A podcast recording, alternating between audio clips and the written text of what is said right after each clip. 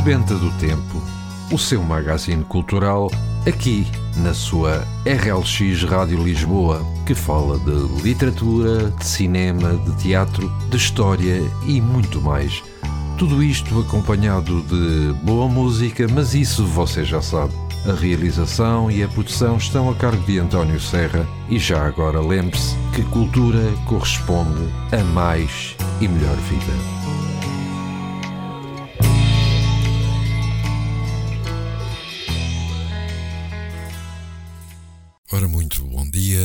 E neste dia tão especial como é o do 25 de Abril, resolvemos fazer um sebenta do tempo especial, isto para a comemoração dos 49 anos da Revolução de Abril. Vamos então ouvir este programa que nós elaboramos referente a esta data. No dia 24 de abril de 1974, às 22 horas e 55 minutos, o locutor João Paulo Diniz, na emissão dos emissores associados de Lisboa, nos estúdios da Rádio Alfabeta, coligação dos portos radiofónicos, Rádio Peninsular e Rádio Sonora Voz de Lisboa, pronunciou as seguintes palavras: Faltam 5 minutos para as 23 horas.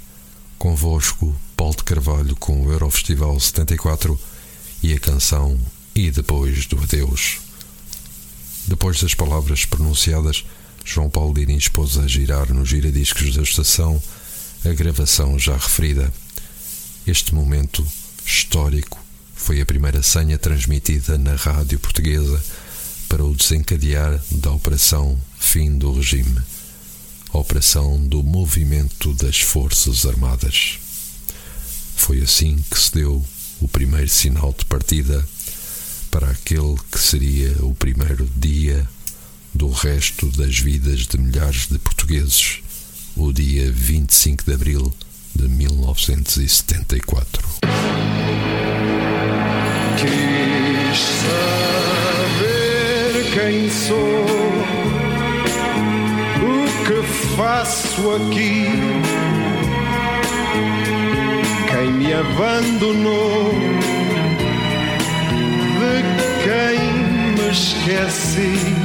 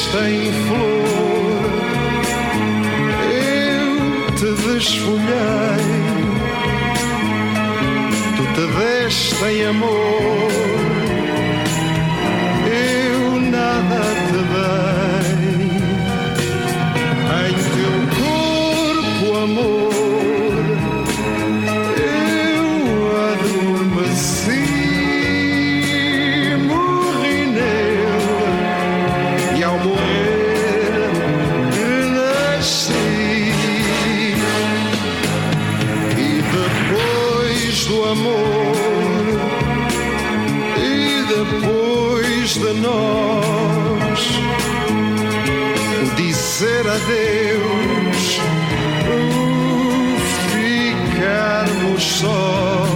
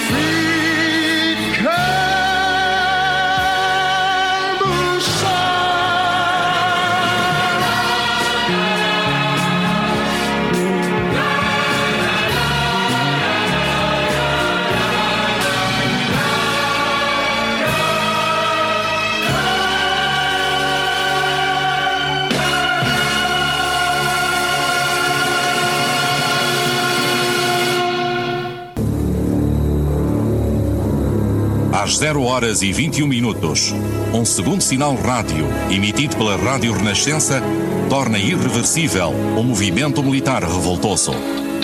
Os oficiais sublevados continuam as ações preparatórias para a saída das tropas.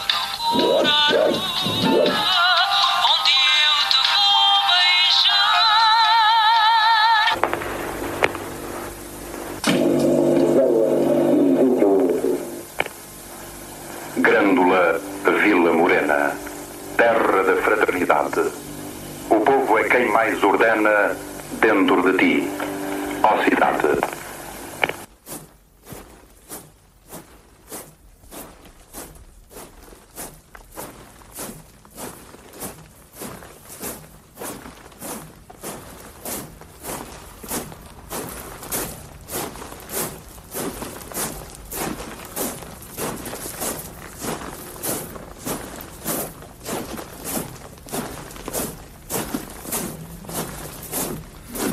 Grândola Vila Morena, terra da fraternidade. O povo é quem mais ordena dentro de ti a cidade. Dentro de ti a cidade. O povo é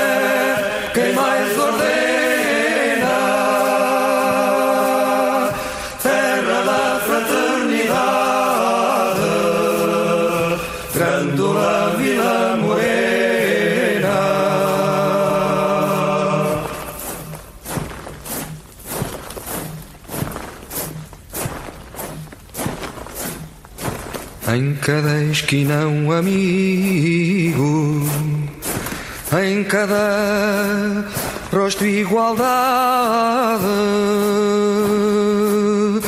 Grândola Vila Morena, terra da fraternidade, terra da fraternidade. Grândola Vila Morena,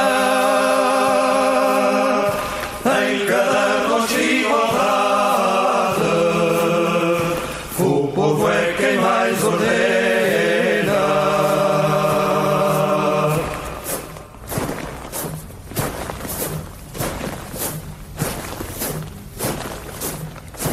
À sombra de uma azinheira que já não sabia a idade. Jurei ter por companheira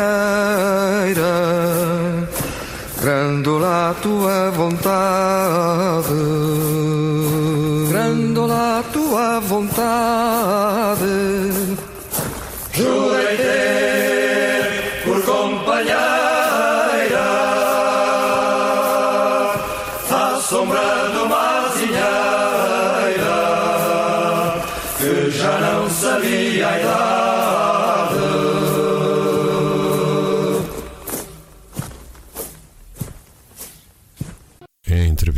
já efetuada depois do 25 de Abril, eh, um dos capitães de Abril, concretamente Salgueiro Maia, numa entrevista que é dada já numa fase em que ele se encontrava bastante doente, relata-nos como aconteceu eh, em Santarém, onde na Escola Prática de Cavalaria ele eh, se dirigiu aos seus eh, subordinados. Vamos ouvir então essa pequena entrevista.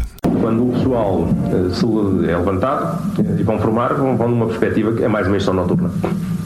Então eu meti-os dentro de uma sala, eu era o comandante da instrução, portanto, cursos de oficiais milicianos e cursos de sargentos milicianos.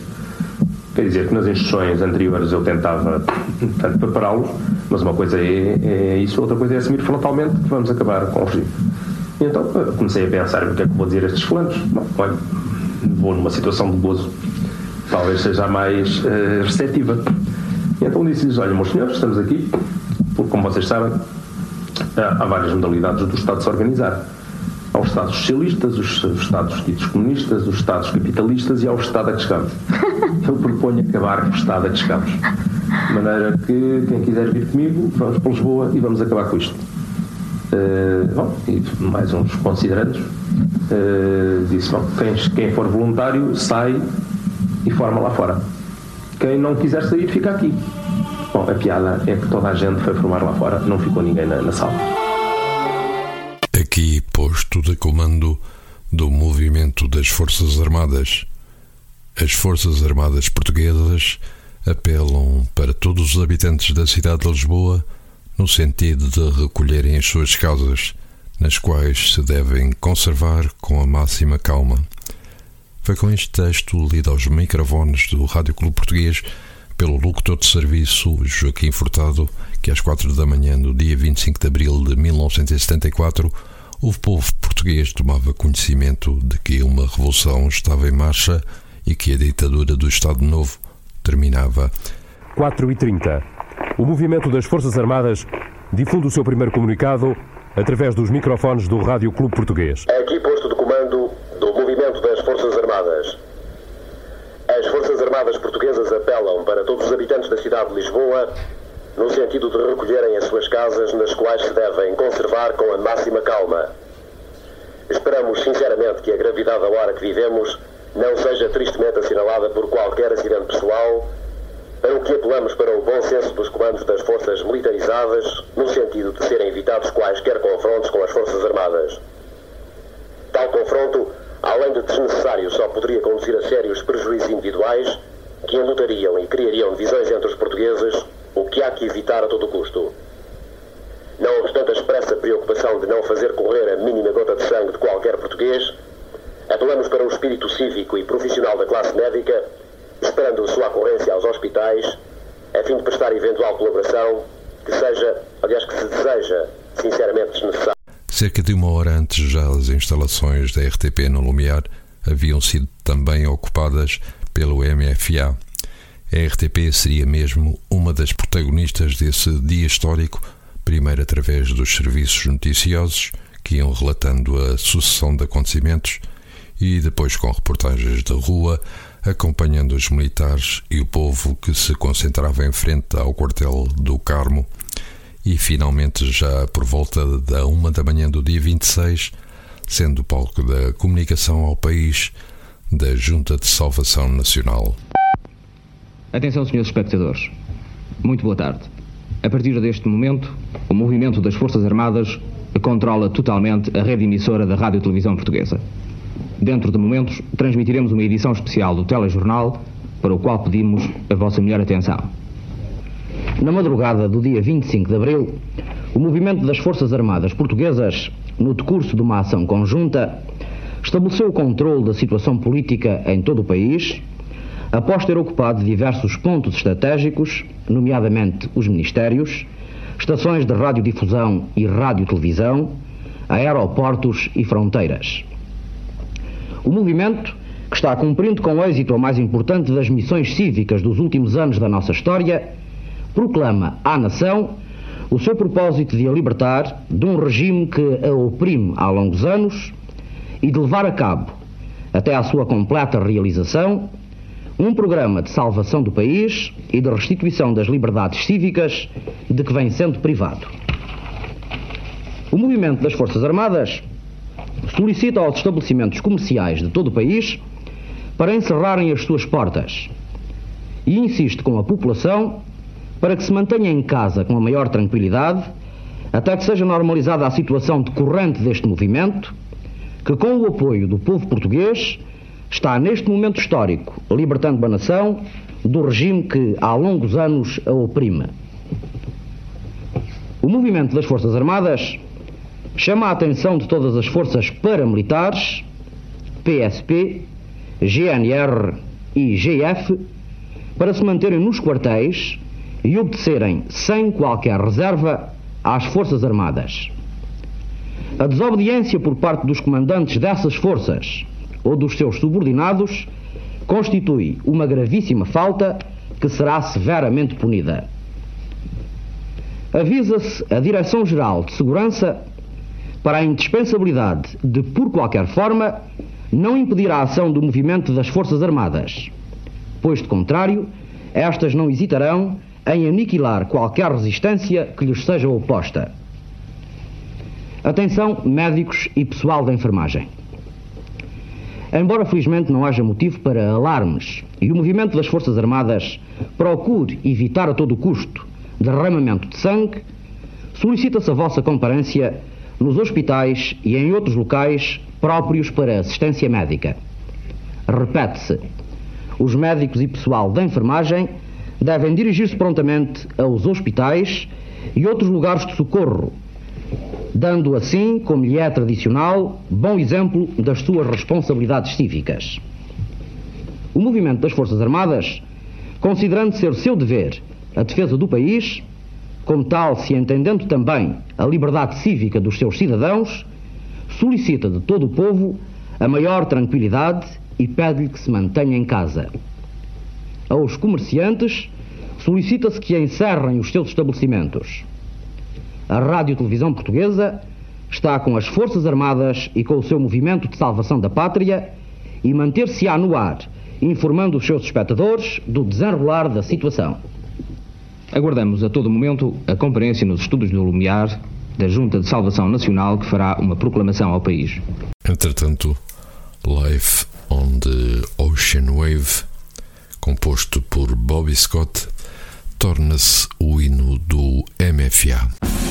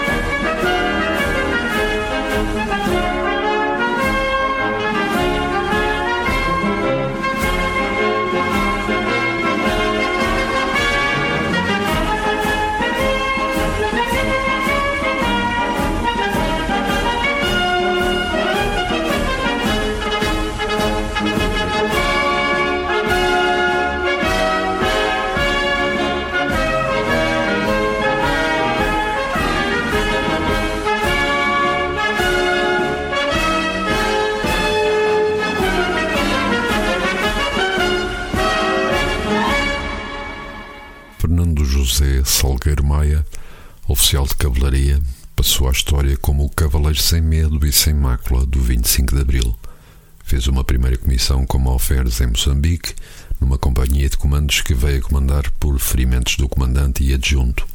Regressado a Portugal, embarcou para a Guiné em 1970, comandando uma companhia de cavalaria.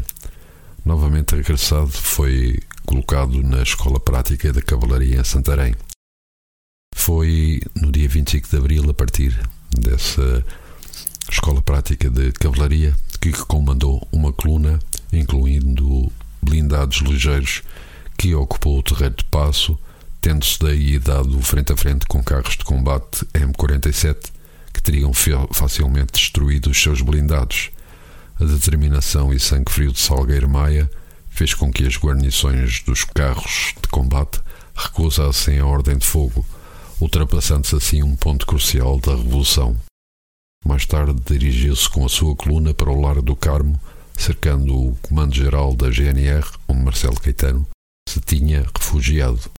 Coube-lhe dirigir o ultimátum ao governo, tendo parlamentado com Marcelo Caetano, que lhe pediu um oficial-general para aceitar a rendição, tendo para isso sido chamado o general Spínola.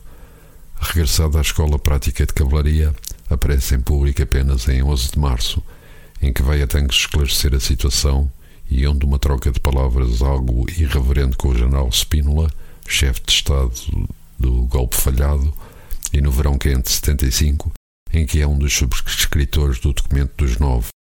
Avesso à ribalta política, nem por isso deixou de ser alvo de ajustes de conta de uma certa hierarquia que nunca o nomeou para lugares de destaque do ponto de vista profissional.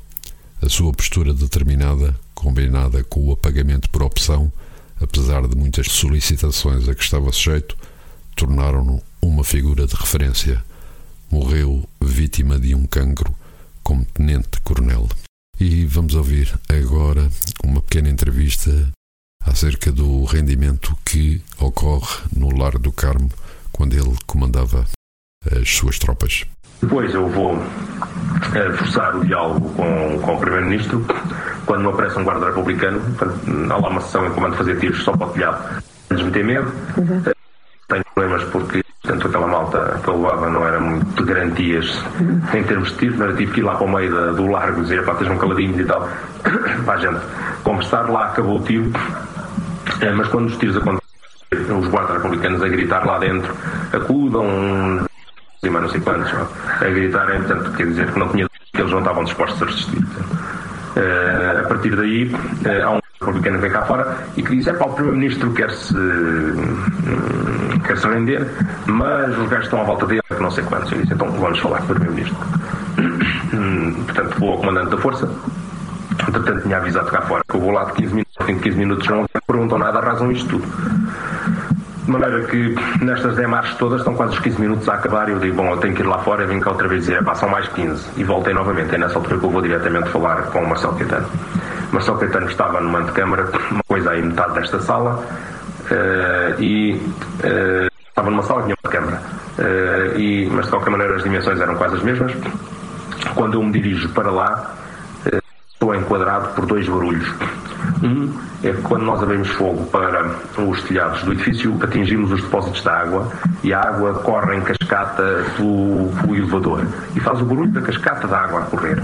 E o povo cá fora canta o hino final, mais uma vez. Uh, portanto, é com estes dois barulhos que eu vou falar com ele. Uh, estes dois barulhos são interferidos por outro barulho que eu acho muito esquisito, que é o choro de criança. Bem, o choro de criança é o choro de Batista e Rui Patrício com ataque de histeria que choravam como duas crianças. O Rui Patrício borrou-se, portanto também era um mau cheiro característico de nestas condições. Bom, eh, o Primeiro-Ministro era o único homem com alguma dignidade de dentro. Portanto, estava pálido, barba por fazer, gravata às três quartos e tal. Uh, portanto, eu também, para desarmar, entrei, fiz a continência, pus-me a continência batendo os tacões e o comandante das forças sitiantes que vem exigir a rendição em deve estar. E ele diz: Já sei que não governo, só quero que me tratem com a dignidade com que sempre vivi.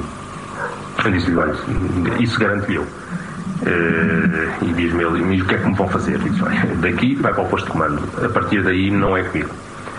Uh, mostrou a preocupação de saber uh, qual era, vamos lá, o nosso objetivo político. Eu disse que o objetivo político era tão só liberdade e democracia, que o resto não seria comigo, seria com o povo.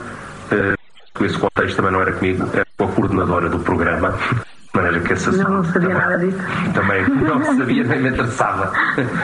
Uh, perguntou estavam por trás também para mim uh, esse assunto. Uh, e, e ele perguntou-me então, o que é que vai ser do ultramar. E eu disse: olha, Nova Índia não vai ter certeza. Uh, tudo o resto está em discussão. Portanto, uh, não houve depois ele disse-me que, portanto, como viu que não, não lhe dava a conversa que ele desejaria, eh, queria um general para que o poder entregar o poder a um general para que o, poder não, não caísse na rua. Estava descansado eh, e, entretanto, hum, digo-lhe, bom, eu vou tratar já desse assunto, venham uh, ligar ao posto de comando e dizer, pá, têm que mandar cá o Costa Gomes uh, porque uh, o homem quer um general. Bem, não se encontrou o, o general Costa Gomes e acabou por aparecer o general Spínola até na conversa da sequência com com o, o Feitor Pinto, isto porque em termos de eleições democráticas quem tinha sido eleito tinha sido o general Costa Gomes e não o general Spínola. Já na madrugada de 26 de abril de 1974, o general António de Spínola, recém-nomeado presidente da Junta de Salvação Nacional, lê a proclamação da Junta perante as câmaras da RTP. Capitão de Fragata António Alva Rosa Coutinho. Capitão de Mar e Guerra José Batista Pinheiro Azevedo. General Francisco da Costa Gomes. General António de Spínola. Brigadeiro Jaime Silvério Marques. Coronel Carlos Galvão de Melo e ainda o general Manuel Diogo Neto, que não está aqui presente por se encontrar ausente da metrópole. Atenção, vai falar-lhes o general António de Spínola.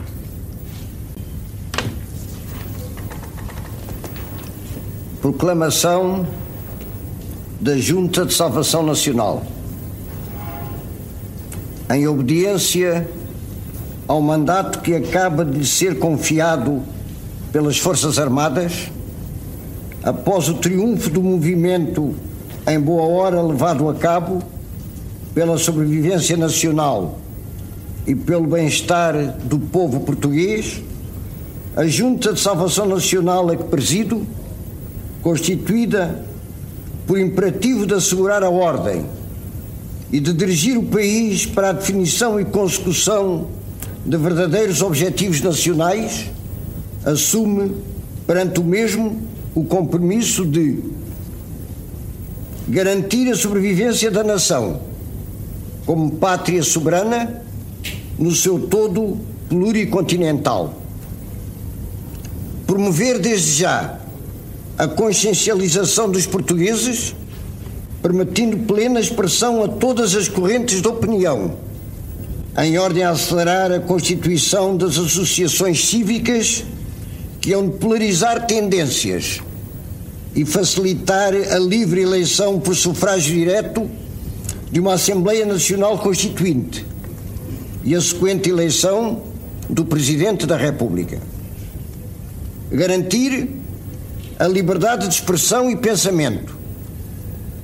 Abster-se de qualquer atitude política que possa condicionar a liberdade da eleição e a tarefa da futura Assembleia Constituinte e evitar por todos os meios que outras forças possam interferir num processo que se deseja eminentemente nacional.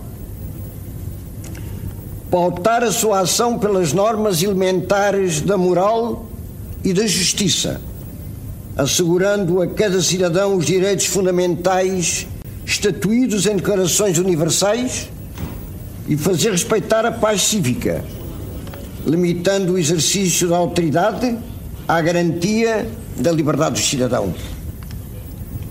Respeitar os compromissos internacionais decorrentes dos tratados celebrados.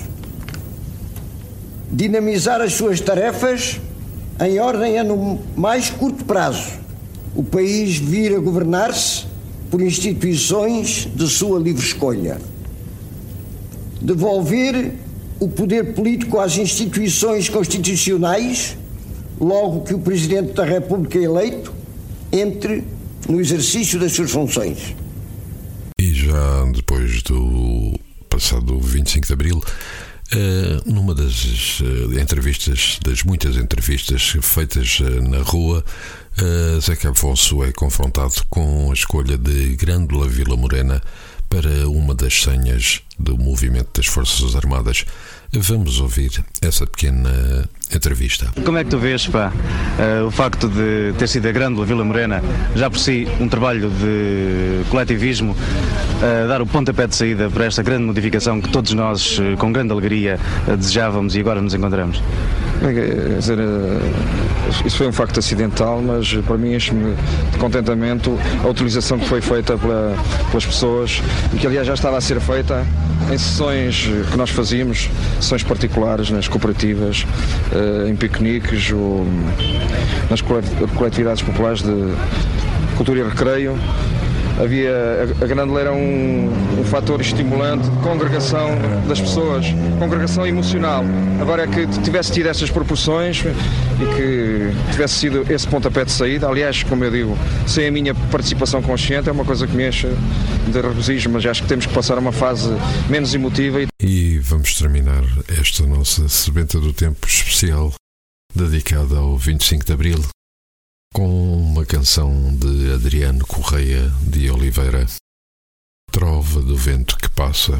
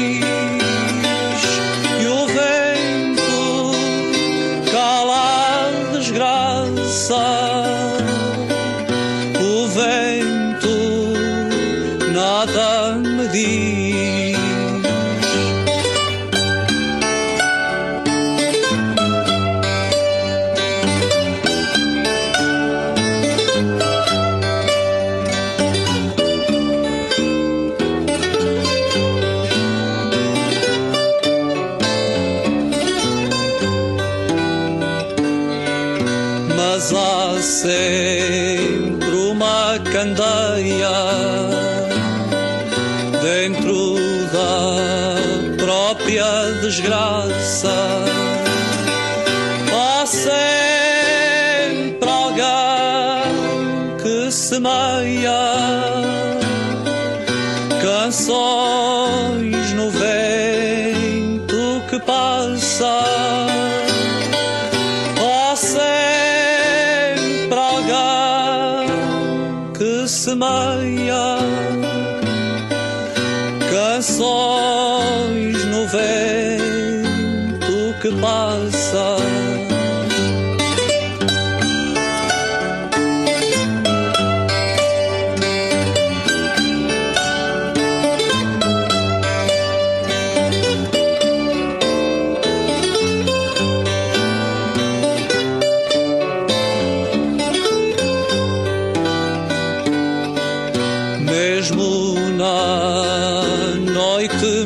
Triste,